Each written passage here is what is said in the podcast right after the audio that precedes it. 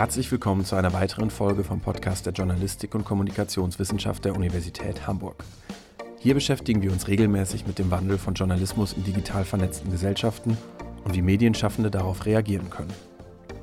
Dabei geht es heute um Recherche für Reportagen sowie um Auslandsberichterstattung aus gefährlichen Gegenden. Eine journalistische Tätigkeit, die seit dem russischen Angriffskrieg gegen die Ukraine im Medienalltag wieder deutlich präsenter stattfindet. Dazu sprechen wir mit dem Journalisten, Autor und Fotografen Carsten Stormer, der uns über seine persönlichen Erfahrungen sowie über viele weitere Aspekte der journalistischen Arbeit im Ausland erzählt. Er produziert seit beinahe 20 Jahren Reportagen fürs Fernsehen und Printmedien und war als Reporter in zahlreichen Krisengebieten der Welt unterwegs, unter anderem Somalia, Afghanistan und Syrien. Für seinen Vortrag im Seminar Journalistische Recherche von Professor Volker Lilienthal war er virtuell aus seiner sechs Stunden entfernten Wahlheimat Manila zugeschaltet. Und er beginnt seinen Vortrag mit einem ungewöhnlichen Rat. Also vorab möchte ich erstmal sagen, dass ich äh, ganz dringend davon abrate, auf ältere Herren wie mich oder auch Herrn Willicke, den wir hoffentlich nachher noch ein bisschen besprechen werden, zu hören, sondern ähm, vor allen Dingen äh, zuhören und dann genau das Gegenteil machen, nämlich äh, eigene Erfahrungen sammeln, Fehler machen ganz besonders, daraus lernen und dann äh, im Laufe der Jahre und den Erfahrungen einen eigenen Stil oder ein eigenes, einen eigenen Schwerpunkt äh, herauszuarbeiten und dann irgendwann nach vielen Jahren festzustellen, dass die älteren Herren vielleicht doch nicht ganz Unrecht hatten. Ähm, ich hatte Gott sei Dank einen, äh, Mentor, als, als ich angefangen habe mit dem Journalismus, der sich immer bitterlich darüber beschwert hat, dass ich ähm, immer freundlich zugehört habe, zu allem genickt habe und dann genau das Gegenteil getan habe. Ähm, unter anderem als ich angefangen habe, dass ich, äh, ich, ich, ich habe mich eigentlich gar nicht so sehr anfangs für den Journalismus interessiert, sondern ich wollte reisen, ich wollte Geschichten erzählen und ich wollte irgendeinen Beruf finden, der mir das Ganze finanziert. Und da gibt es nicht allzu viele. Und ähm, deswegen, und ich habe ich hab mich immer politisch interessiert für Konfliktregionen, Krisenregionen, für Asien, aber auch für, für Afrika und habe mir das teilweise selbst erarbeitet. Ich habe die ersten Jahre meines, meines journalistischen Daseins noch äh, in München an der Bar gearbeitet, um mir meine Reisen finanzieren zu können, weil natürlich als freier Journalist anfangs ähm, das Finanzielle ein Problem ist, aber ich habe das versucht mit, mit Enthusiasmus und äh, schmerzfreiem Empfinden wettzumachen und bin, also zum Beispiel nach meinem Studium, ich habe das erste, was ich gemacht habe, ich habe meinen mein, äh, meine Wohnung aufgegeben, den, äh, das, äh, das, Inventar habe ich verbrannt und habe mir einen äh, One-Way-Flug nach Kabul gebucht. Ähm, und bin dann einfach rumgereist und habe dann angefangen, ähm, Redaktion zu bearbeiten, weil natürlich äh, kein Mensch, keine Redaktion wartet auf einen weiteren ähm, Journalisten, aber das macht nichts, weil wenn man mit ein bisschen Penetranz und auch mit, äh, kommt man da durchaus gut weiter und ich habe dann einfach angefangen bei, damals gab es noch die Financial Times Deutschland, die Taz und solche, solche Geschichten. Ich habe die, ich habe die, äh, oder Frankfurter Rundschau, FAZ, ich habe die Redakteure so lange mit E-Mails bombardiert, bis sie entweder geschrieben haben, dass ich bitte aufhören soll, E-Mails zu schreiben oder dass sie gesagt haben, wir nehmen jetzt ihre Geschichte. Und so kam dann eins zum anderen. Und ähm, ich glaube, dass das Wichtige, was ich heute so nach, nach knapp 20 Jahren sagen kann, ist wirklich ähm, die eigenen Erfahrungen zu machen. Also ich, für mich ist es auch, stand nie zur Debatte, dass ich ähm, für eine Redaktion arbeite, weil ich mir irgendwo, also ich, ich habe Probleme mit Autoritäten schon immer gehabt, aber ich möchte mir auch meine eigene äh, Unabhängigkeit bewahren. Ich möchte mir aussuchen, welche Themen ich bearbeite. Ich möchte mir aussuchen, wie, äh, wo ich hinfahre und vor allen Dingen auch, wie lange ich hinfahre. Ich habe vorhin bei, bei, ähm, bei, bei Stefan Willige gelesen, dass es darum geht, eben auch ähm, natürlich vor Ort zu sein. Es ist wichtig, dass, dass, dass man äh, dass, dass der Reporter vor Ort ist und das merke ich auch bei mir immer wieder bei Redaktionen, ähm, die fragen, waren sie denn auch eigentlich vor Ort? Und ich, ich bin über diese Frage immer sehr verwundert, weil ich frage mich immer, wie kann man nicht vor Ort sein, wenn man, wenn man über etwas geschrieben hat oder einen Film gemacht hat. Und das, das zeigt, glaube ich, auch ähm, einerseits die, ähm, die Wertschätzung für Auslandsberichterstattungen äh, in, in, im, im, deutschen Journalismus. Es gibt da relativ wenig ähm, Leute, es werden, werden Stellen abgebaut, was natürlich auch wieder für freie Journalisten ähm, viele Möglichkeiten ähm, ergibt. Aber ich finde dieses vor Ort sein und vor allen Dingen lange vor Ort sein. Stefan Willicke hat geschrieben, ich muss noch mal kurz drauf gucken hier, ähm, etwas, wo, ich, also ich, Herr Willicke hat immer recht, normalerweise. Leute wie Willicke, die, die, die sollte man lesen, was, egal was sie schreiben, das ist immer gut und äh, man sollte möglichst auf sie hören. Aber er hatte was geschrieben, dass die Printjournalisten die wahren Journalisten sind. Und er hat geschrieben, dass äh, wenn, wenn ein Reporter, wenn etwas passiert, dann sollte der Reporter dabei sein, um möglichst viel mitzubekommen und vermeiden, Situationen zu verändern. Ähm, natürlich, ich bin, ich bin Printjournalist und ich bin auch Fernsehjournalist und natürlich ist es, ist es ähm, schwieriger, etwas nicht zu verändern, wenn man mit einer großen Kamera herumläuft. Ähm, weil natürlich das, das Verhalten, das, das, sich das Verhalten der Leute verändert. Und da kommt es jetzt wieder darauf an, dass die, wie viel Zeit man mitbringt. Weil auch mit einer dicken Kamera kann man irgendwann wie so, so eine Fly on the Wall werden, dass die, dass die Leute gar nicht mehr mitbekommen, ähm, was man, dass man da ist und dass die Vertrauen aufbauen, dass sie irgendwann auch die Kamera gar nicht mehr spüren oder ähm, ja, sich davon beeinflussen lassen. Deswegen ist ganz, ganz wichtig, Zeit zu haben und Redaktion wollen, also sie wollen wenig Geld geben und sie wollen auch wenig Zeit geben, viele von denen.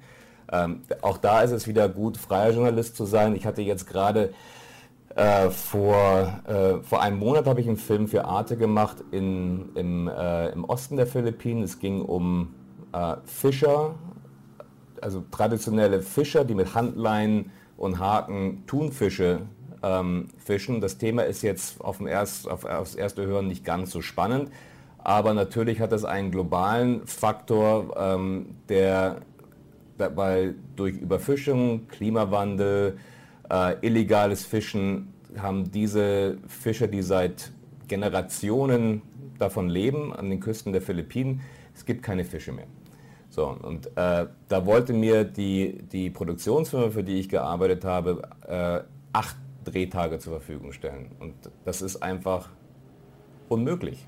Man kann, also man kann auch für keine Printreportage in acht Tagen so viel Stoff sammeln, dass man einerseits das Thema versteht, andererseits mit den Protagonisten so viel äh, Zeit verbringt, dass man, dass man anständig und wahrhaftig über sie berichten kann und, und eben auch diese Nähe aufbaut, die ich, die, die ich für meine Art der Berichterstattung brauche, für meine Filme brauche oder auch für meine Printreportagen oder die zumindest die, die ich versuche herzustellen.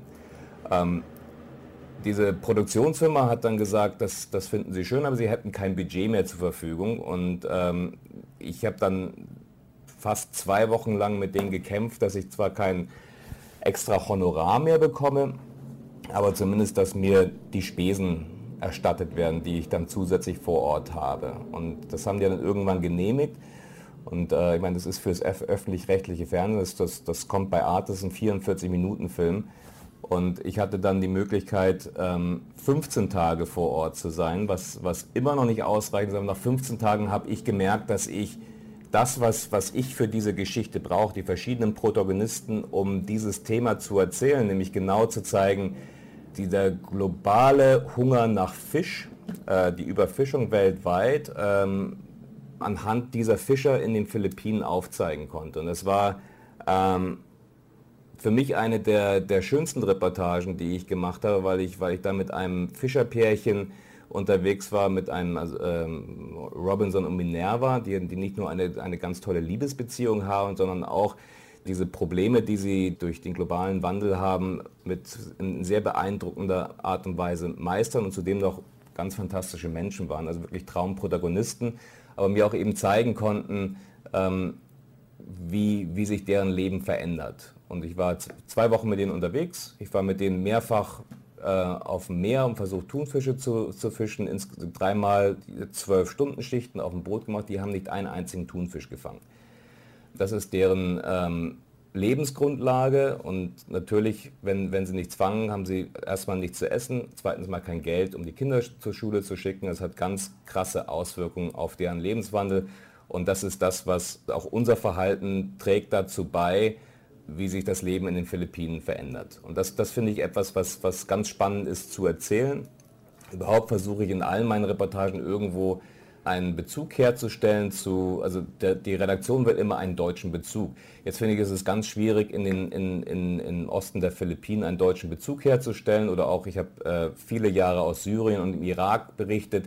Auch da war es äh, schwierig, einen deutschen Bezug herzustellen. Und deswegen zum Beispiel ist auch die, die Syrien-Berichterstattung ein, ein wichtiges Beispiel, um zu zeigen, wie wichtig Auslandsjournalismus ist oder Auslandsberichterstattung, nämlich Kollegen und ich, die von Anfang an dort berichtet haben. Wir haben schon 2011, 2012 auf eine mögliche Flüchtlingskrise hingewiesen, weil wir natürlich gesehen haben, wie viele Menschen äh, versucht haben, aus Syrien zu fliehen. Wir haben aus, äh, aus Syrien selbst berichtet, wir haben aus dem Libanon berichtet, aus der Türkei, äh, aus Jordanien und Irak, wo wirklich dann Tausende bis in, der, der Libanon hat eine Million Menschen aufgenommen, bei einer Bevölkerung von einer Million.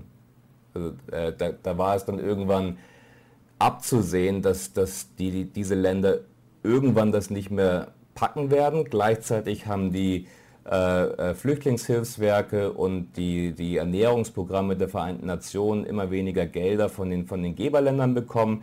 Also es war einfach etwas, was man, was man, äh, man, man konnte sich das an fünf Fingern abzählen, dass es dann irgendwann äh, problematisch wird und wo sollen denn diese Leute hin? Äh, es, also weiter nach Süden wird es mit Sicherheit nicht gehen. Das einzige, der einzige Weg bleibt nach Norden.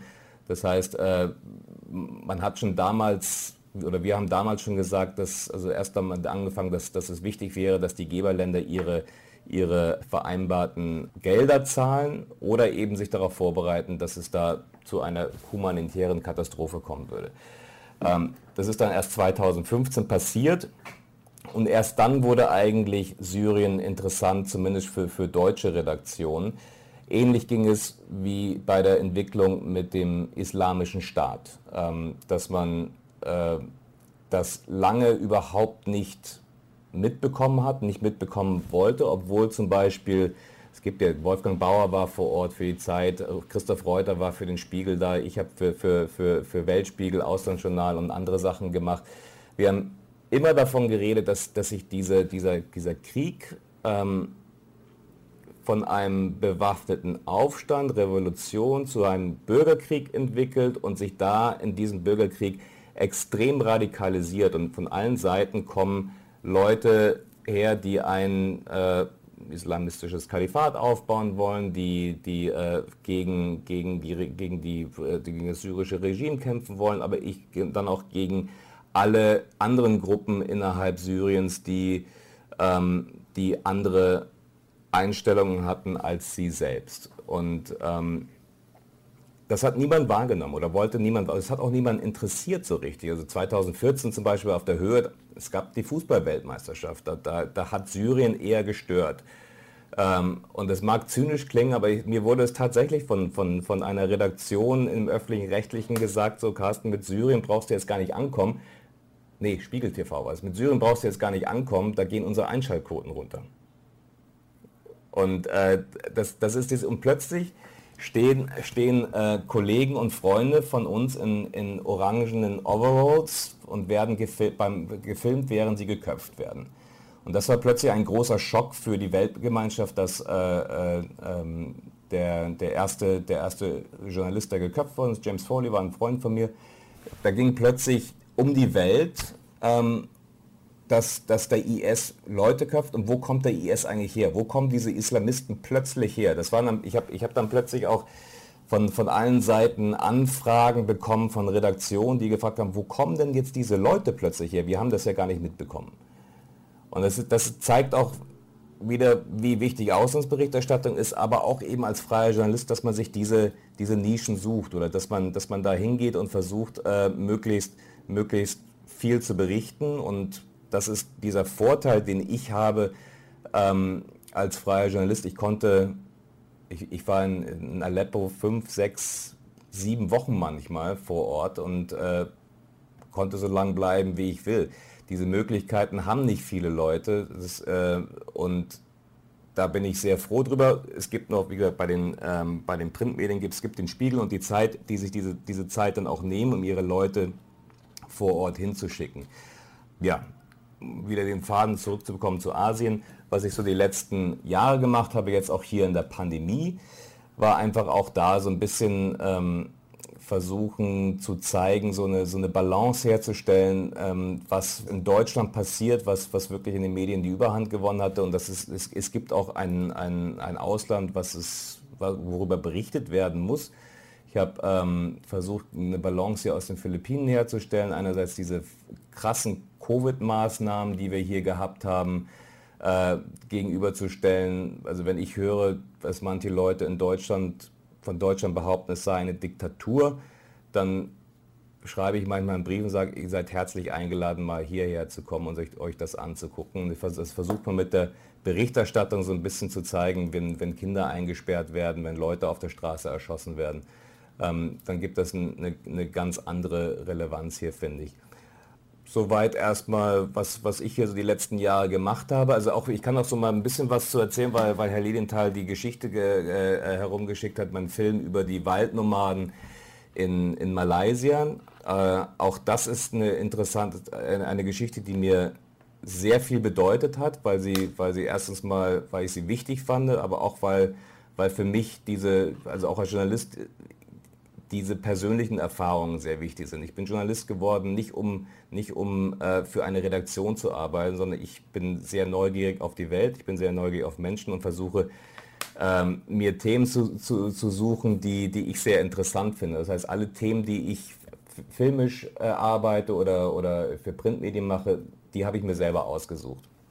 Und dieses ähm, dieser Film kam so zustande, dass ich schon eine Georeportage gemacht hatte über, über diese Penan und das hinterher Arte angeboten hatte. Und ähm, diese, diese Vorbereitungszeit, die man für, für so etwas braucht, also ich, ähm, ich habe den Film sechs Monate lang vorbereitet, ich stand mit Leuten vor Ort in Kontakt, ich war, ich war mit, mit Organisationen in Kontakt, die, die mir geholfen haben bei der Vorbereitung, die mir geholfen haben bei der Protagonistenauswahl, weil das ist auch etwas ganz Wichtiges, dass man, dass man eben, selbst wenn man viel Zeit hat als freier Journalist oder mehr Zeit hat als jetzt ein normaler äh, Redaktionsjournalist, ähm, muss man vorab versuchen oder sollte man vorab versuchen, eine, eine Auswahl von Protagonisten zu haben. Also dass man äh, einerseits nicht zu viel Zeit verschwendet auf, auf, auf Sachen, die, wovon man hinterher dann davon ausgehen kann, dass sie nicht im Film oder in der Reportage erscheinen, sondern dass man ähm, einen, einen Pool von, von Menschen hat, mit denen man sprechen möchte und die man auch begleiten möchte.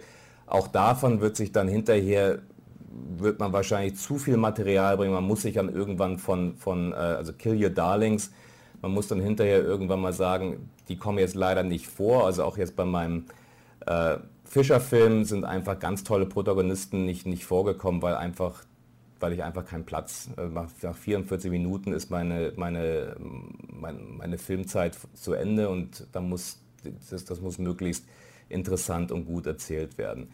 Ähm, und bei den Penern war das dann so, dass man natürlich Schwierigkeiten hat, ähm, also in dem, in dem Wald, in dem die leben, da gibt es kein Internet, da gibt es auch kein Telefon. Also es ist dann wirklich, ich musste Leute engagieren, die dann mit Walkie-Talkies in den Wald gelaufen sind, die Walkie-Talkies bei den Pinnern gelassen haben, damit man, wenn ich sie gebraucht habe, mit dem Walkie-Talkie erreichen kann und dass man mit denen irgendwas ausmachen kann. Und was wir dann ausgemacht hatten, dass ich dann am, also wir, wir waren dann glaube ich irgendwann Anfang März 2021 und ich sollte meinen Hauptprotagonisten, den Peng Migut, treffen und der wie gesagt, der lebt im Wald und dann hatten wir ausgemacht, also und zwar zwei Monate vorher, wir treffen uns am 8. März an einer Weggabelung im Wald. Ich war, ich war skeptisch, dass das klappt, und, äh, aber es, es, es hat geklappt und dann ist man, also wir waren, wir waren 16, 16 Drehtage vor, vor Ort. Ich konnte mit, mit Peng eine Woche im, im Wald leben. Ich bin dann durch, durch, durch diese Kontakte, die man dann vor Ort hat, konnte ich zu anderen Sippen kommen. Ich habe dann all diese, diese Menschen, auch die, die ich vorher treffen wollte, auch treffen können. Und ähm, wir mussten diese Reportage leider nach 16 Tag, Drehtagen ähm, äh, abbrechen, weil wir ähm, weil Corona passierte. Wir wussten davon aber nichts. Wir wussten nicht, dass die Welt im Lockdown ist und wir hatten, glaube ich, also nach, nach 14, 15 Drehtagen hatten wir, waren wir auf einem Berg und es gab einen, einen Balken. Und dann haben wir mal versucht, ins Internet zu gehen und es kam von allen Seiten von unserer Redaktion, von Freunden, Familie, ihr müsst sofort aus Malaysia raus. Malaysia macht in drei Tagen die Grenzen dicht. Und dann, wenn man mitten im Wald ist, es, wir mussten dann auf, äh, äh, zu Fuß durch Flüsse, auf, auf Kanus äh, bis und ich, ich bin dann mit dem letzten Flug zurück nach Manila gekommen. Ähm, ja, das sind so, das sind so die Arbeitsweisen, Arbeitsweisen die, die, die, die ich habe, die, wie, wie ich mir Geschichten erarbeite, wie ich mir Themen suche ähm, und für mich ist es ist der Journalismus nach wie vor ein Traumberuf. Ich finde das, ich finde das den, es gibt keinen schöneren Beruf. Äh, ich finde, ich finde, dass, dass, dass unsere Industrie, unser Business ist verbesserungswürdig, aber es gibt äh, heute so unglaublich viele Möglichkeiten, Journalismus zu machen mit Podcast, mit Internet, mit äh, Fernsehen. Also vor zehn Jahren wäre es mir nicht möglich gewesen, äh, Fernsehen zu machen, war einfach das Equipment viel zu groß, viel zu teuer gewesen. Ich, wenn Sie, wenn Sie mal auf den, auf den Abspann gucken bei dem Penant-Film, so wird das auch bei dem Bicor-Film sein, da steht dann da Buch, Regie, Kamera, Ton, Carsten Stormer. Ähm, das ist nicht, weil ich das alles so gut kann, sondern es ist einfach möglich, technisch möglich, jetzt äh, so zu arbeiten. Das ist zwar immer noch viel Equipment, was man rumschleppen muss, aber man muss nicht mal ein Team von fünf, sechs Leuten dabei haben. Und das ist etwas ganz Wichtiges, was ich finde, dass man möglichst klein, in kleinen Teams, also für mich ist es maximal zwei Leute, mit denen ich zusammenarbeite, weil ich glaube, wenn, wenn zusätzlich zur Kamera und zu meinem Übersetzer noch ein Assistent dazu kommt, ein Mann, der mit einer Angel irgendwie durch den Dschungel läuft und den Leuten irgendwie so einen Puschel vor die, vor die Nase hält. Ich glaube, da geht die Nähe verloren. Ich finde, ähm, für mich ist es ist, ist die technische Brillanz eines Films nicht so wichtig wie die emotionale und menschliche Nähe, die man im Film transportieren kann. Ich finde, es kann auch mal irgendwie ein Kratzer auf dem Ton sein. Ich finde, es kann auch mal irgendwie ein, ein verwackeltes Bild sein. Solange, ähm, also für mich ist das Wichtigste, dass ich nach meiner Recherche sagen kann, dass ich meine Protagonisten nicht missbraucht habe. Deswegen auch da wieder die Zeit ist, ist etwas Wichtiges, dass man denen das Gefühl gibt, dass man sie ernst nimmt, dass man das Gefühl, dass sie das Gefühl bekommen, dass man sich für sie interessiert äh, und dann hinterher das Bestmögliche äh, für, für sie macht. Weil auch da mein, mein erster Mentor hat mir gesagt, dass es, es, es geht nicht darum, was du willst, sondern du hast eine Verantwortung gegenüber den Leuten, über die du berichtest. Und dieser Verantwortung musst du gerecht werden, indem du zumindest das schaffst, dass sie veröffentlicht werden und äh, dass du das, was die dir erzählen, nicht missbrauchst. Nach diesen Einblicken in die Arbeit von Carsten Stormer haben die JKW-Studierenden zahlreiche Fragen gestellt. Da sie dabei leider nicht aufgezeichnet wurden, werde ich nun eine Auswahl ihrer Fragen wiederholen. Die erste Frage bezog sich auf die Verifikation von Informationen. Wie können Sie die Glaubwürdigkeit in Gesprächen mit Ihnen teilweise unbekannten Menschen im Ausland sicherstellen? Ich bin ja ein Journalist, der immer vor Ort ist und sich das anhört, was mir die Leute erzählen. Ich habe äh, äh, hab kürzlich eine Georeportage gemacht über Islamisten im Süden der Philippinen, die äh, 2017 eine Stadt überfallen haben und äh, die fünf Monate lang als Geisel gehalten hat und äh, dann ist die philippinische Armee da reingegangen, hat die ganze Stadt platt gebombt und ich habe mich hat interessiert, was passiert mit diesen Islamisten, die jetzt äh, keinen kein, also kein Kampf mehr führen können und wie die, wie die in diese Gesellschaft zurück integriert werden. Ich habe da mit einer jungen, mit einer 19-jährigen Rekruteurin des IS gesprochen, die mir erzählt hat, ähm, wie sie Leute rekrutiert hat und was von, von diesen, ich glaube 30, ich glaube es waren 30 Leute, Kommilitonen, Freunde, Familienangehörige, die sie rekrutiert hat, von denen sind die meisten gestorben. Und äh, die, sie hat mir erzählt, dass ihre Motivation war, dass dass den Fehler, den sie gemacht hat, dass, den, dass der nicht von anderen wiederholt wird. Aber ich habe natürlich überhaupt keine Möglichkeit zu kontrollieren, ob die Aussagen, die sie gemacht hat, stimmen. Das, das, das war eine 19-Jährige im Chador. Also das hat, da haben nur schwarz und da haben die Augen rausgeguckt. Und das war's. Ich habe keine, habe keinerlei Gesichtszüge. Das ein, ich habe das einzige waren die Augen und ihre Stimme. Ähm, das ist nicht ausreichend, um, um die, ihre Aussage zu verifizieren. Jetzt habe ich natürlich mir auch andere angehört und die haben alle mehr oder weniger die gleiche Geschichte erzählt. Äh, die meine Übersetzerin, die, äh, die, die zwei Wochen mit mir dabei war, die kannte die Familie, die hat auch ihre Geschichte bestätigt. Ich habe mit Experten sprechen können, die, die, denen ich das ähm, erzählt habe und die haben alle gesagt, das hört sich sehr plausibel an, so, so, ist, so ist das geschehen. Und dann kann man natürlich auch so mit ein bisschen gesunden Menschenverstand, die hat kein Geld verlangt, die hat großes Risiko auf sich genommen. Wir mussten äh, ähm, uns, also wir mussten sie an einem geheimen Ort abholen. Sie ist in unseren Bus reingesprungen und dann sind wir aus der Stadt rausgefahren und haben das Interview in einer abgelegenen Bananenplantage geführt, wo keiner zuhören konnte.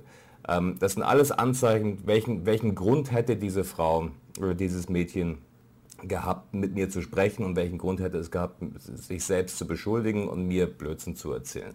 Ähm, natürlich besteht diese Möglichkeit, aber man, man, spürt ja auch im Gespräch und in, in der Situation, wenn etwas, wenn etwas nicht, nicht richtig ist. Und auch da ist etwas, was, was ein großer Vorteil für mich ist, dass ich seit fast 14 Jahren in den Philippinen lebe, dass ich auch so ein bisschen die Situation einschätzen kann, was, ähm, ja, dass das nochmal, wie, wie, wie, schwierig es ist, äh, ähm, Interviews oder Gespräche zu verifizieren. Also eine Mischung aus langjähriger Erfahrung, Einschätzung von Expertinnen und dem Bewusstsein, dass manche Gespräche nicht vollumfänglich verifiziert werden können. Aber ganz allgemein gefragt, wie stoßen Sie auf solche Geschichten, wie gehen Sie die Recherche an und wie läuft die Organisation rundherum ab? Ich finde solche Geschichten, indem ich mich mit, mit, natürlich mit der Situation hier in meiner Wahlheimat viel beschäftige. Ich, äh, ich war vor, vor dieser Georeportage war ich mehrfach in der Region, und konnte mir ein Bild machen. Äh, ich habe dann mal einen, einen Kurzbeitrag im, im, im, Fernsehen gesehen, ich weiß gar nicht, ob das BBC oder Guardian oder irgend sowas gewesen ist, und habe dann, dann diese Fragen, die sich dann bei mir gestellt haben, den wollte ich nachgehen. Nämlich, wie ist es, was passiert eigentlich, nachdem so, ein, so, so eine Gruppe von Islamisten versucht haben, ihr eigenes Kalifat aufzubauen? Wie, wie werden die zurück in die Gesellschaft integriert? Weil die haben ja alle Viele von denen haben eine Amnestie bekommen. Ähm, und dann habe ich angefangen, mir mit, mit also ich, ich habe hier ein, ein Netzwerk von, von Fixern, also von Leuten, die mir helfen, Geschichten zu organisieren, die teilweise in der Region leben oder zumindest Kontakte in die Region haben. Und dann ist das ein Prozess. Deswegen ist es, ich habe für diese Geschichte sechs Monate vorher angefangen. Wie, also, also ich finde, die meisten, also teilweise fange ich, fang ich ein Jahr vorher an, Geschichten ähm, ähm, an dass ich, dass ich äh, mich mit, ein, mit, meinen Fixern oder mit meinen Übersetzern zusammensetze und sage, wie, kommen wir, wie können wir Leute finden? Wie, und dann, dann gehen, wir, gehen wir vor, wir, wir, wir kontaktieren Organisationen, wir, ähm, die, die mit, mit Flüchtlingen zusammenarbeiten, die mit Islamisten zusammenarbeiten. Ich habe dann mit der University of Mindanao mit einem Friedensforscher zusammen, der mir, der mir Kontakte gegeben hat. Und dann kommt man immer, also das, das, das Feld wird immer kleiner und dann findet man irgendwann Leute, die eine, eine Geschichte haben, die, die interessant klingt und dann besucht man die und hofft, ähm, ja, das, das, Vertrauen herzustellen ist, ist natürlich äh, nicht immer ganz einfach, weil auch da, ich habe manchmal eine große Kamera dabei und dann bin ich auch noch äh, ein, Ausländer, der, ähm, das, das, ist nicht immer ganz einfach. Also eben auch da wird vorher schon, ähm, also wenn wir dann mal einen Protagonisten oder eine Protagonistin gefunden haben, dann geht dann jemand vor Ort hin und spricht schon mal mit denen. Also ein sehr langwieriger und ungewisser Prozess. Sie haben eben schon von Ihrer Erfahrung in Syrien erzählt. Wie kam es dazu und wie war Ihr Alltag dort? Ich bin von, durch ein Netzwerk, durch was ich über Kollegen und äh, Bekannte hatte, illegal reingeschleust worden nach Aleppo und da, das war zu einer Zeit, als, ähm, als sehr wenig Journalisten vor Ort gewesen sind und die waren alle sehr glücklich, dass, dass sich mal jemand für sie interessiert hatte. Und das heißt, also es, waren, es waren ja wirklich sehr wenige Journalisten da. Aus Deutschland waren es, waren es vielleicht fünf, sechs Journalisten, ähm, die, äh, die da waren. Und dann gab es ein paar Amerikaner, ein paar Italiener, ein paar Franzosen, äh, immer wieder mal ein verrückter Japaner, der auftaucht.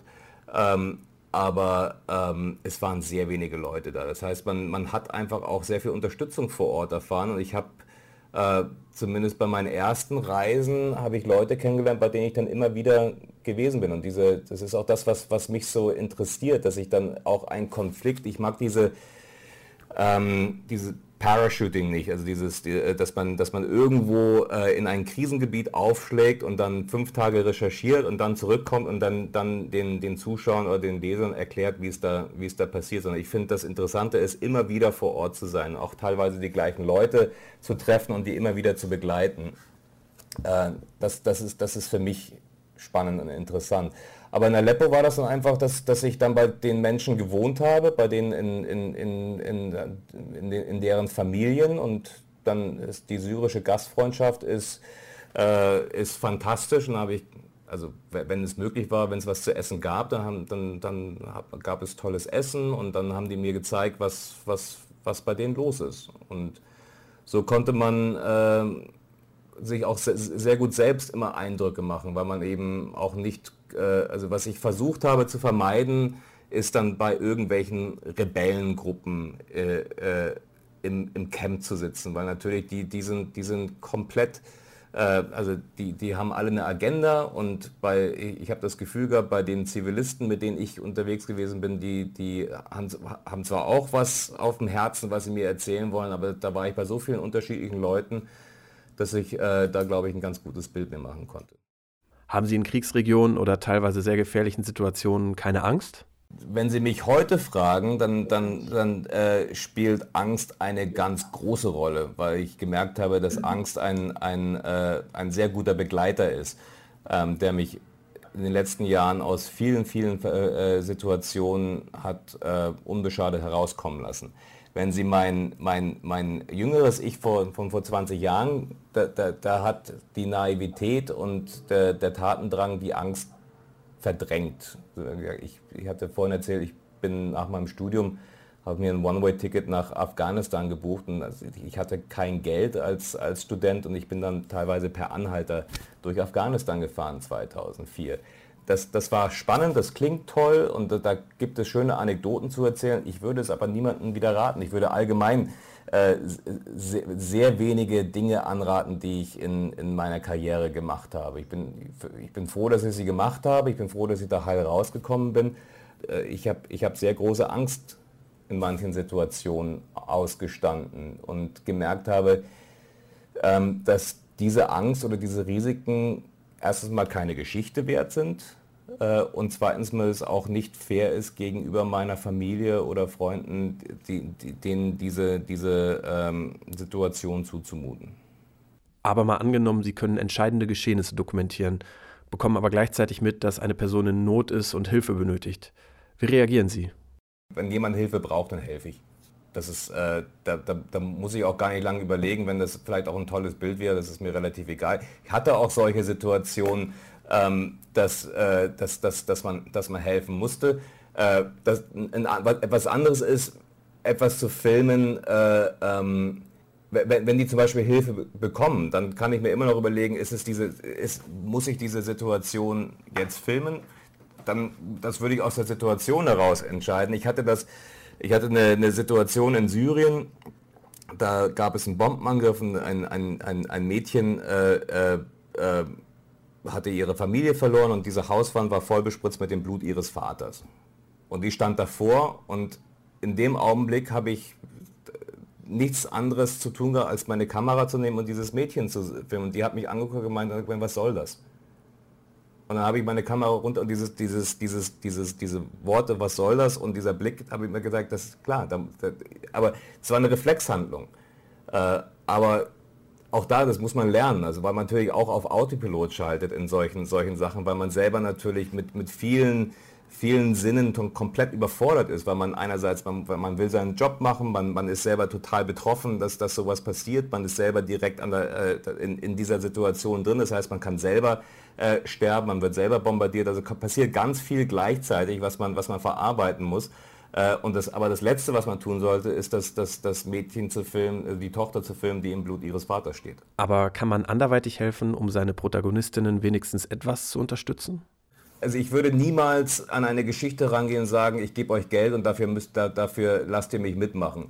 Ich war 15 Tage bei, diesen, bei dieser Fischerfamilie, die haben für mich gekocht, die haben, ähm, äh, die, die, haben, die haben mich an ihrem Leben teil, teilhaben lassen.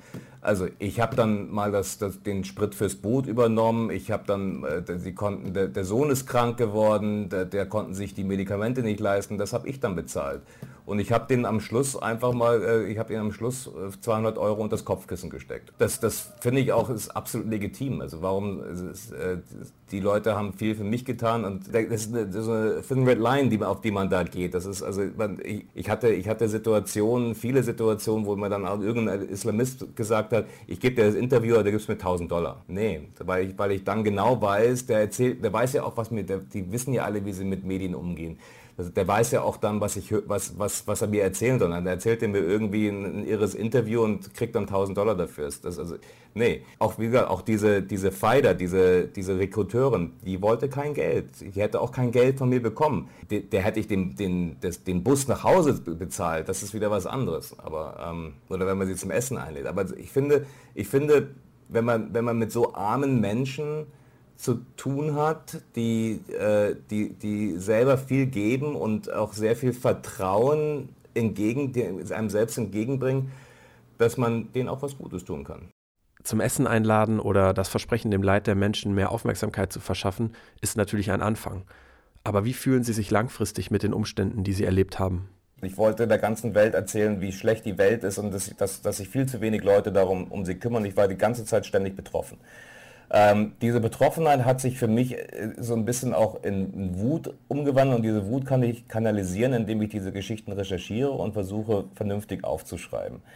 Ähm, das heißt, während der Recherche, also auch zum Beispiel während, während ich in Syrien oder im Irak war, ich, ich, ich habe da so einen, so einen Tunnelblick, dass ich, dass ich meine Recherchen mache und meistens kommt das und dann, dann, dann meine Arbeit mache und hinterher kommt prasselt dann alles auf einen ein, weil natürlich hat man, wenn man solche Geschichten erlebt, hautnah erlebt, das, das, das verändert einen natürlich und, und nicht unbedingt auf, auf, die, auf positive Weise. Ähm, dass diese Geschichten nimmt man auch mit nach Hause, mit ins Bett, die, die begleiten einen äh, vermutlich, vermutlich ein Leben lang. Und das ist ein hoher Preis für eine unter Umständen ebenfalls sehr prekäre Beschäftigung. Wie gehen Sie als freier Journalist mit unregelmäßigem Einkommen um? Ich bin mit Kollegen in einem Journalistenverbund, äh, Zeitenspiegel-Reportagen. Ähm, wir, wir tun alle unsere Honorare in einen Topf und nehmen uns, also wir arbeiten so viel wie wir können und nehmen uns so wenig raus, wie wir brauchen. Und damit können wir uns, es ist so ein Solidarmodell, was äh, so ein bisschen so, äh, wir sind die Kubaner des, des deutschen Journalismus ähm, dass, dass, man, dass man sich gegenseitig hilft, dass, was natürlich auch hilft, dass man mal, wenn man mal eine Durststrecke hat, dass man trotzdem irgendwie was aus diesem Solidarmodell rausbekommt. Dann kann man sich auch bei freien Projekten einfach auch ähm, ähm, viel leisten. Also ich, ich mache jetzt gerade fürs ZDF einen, einen Film über die letzten sechs Jahre hier in den Philippinen.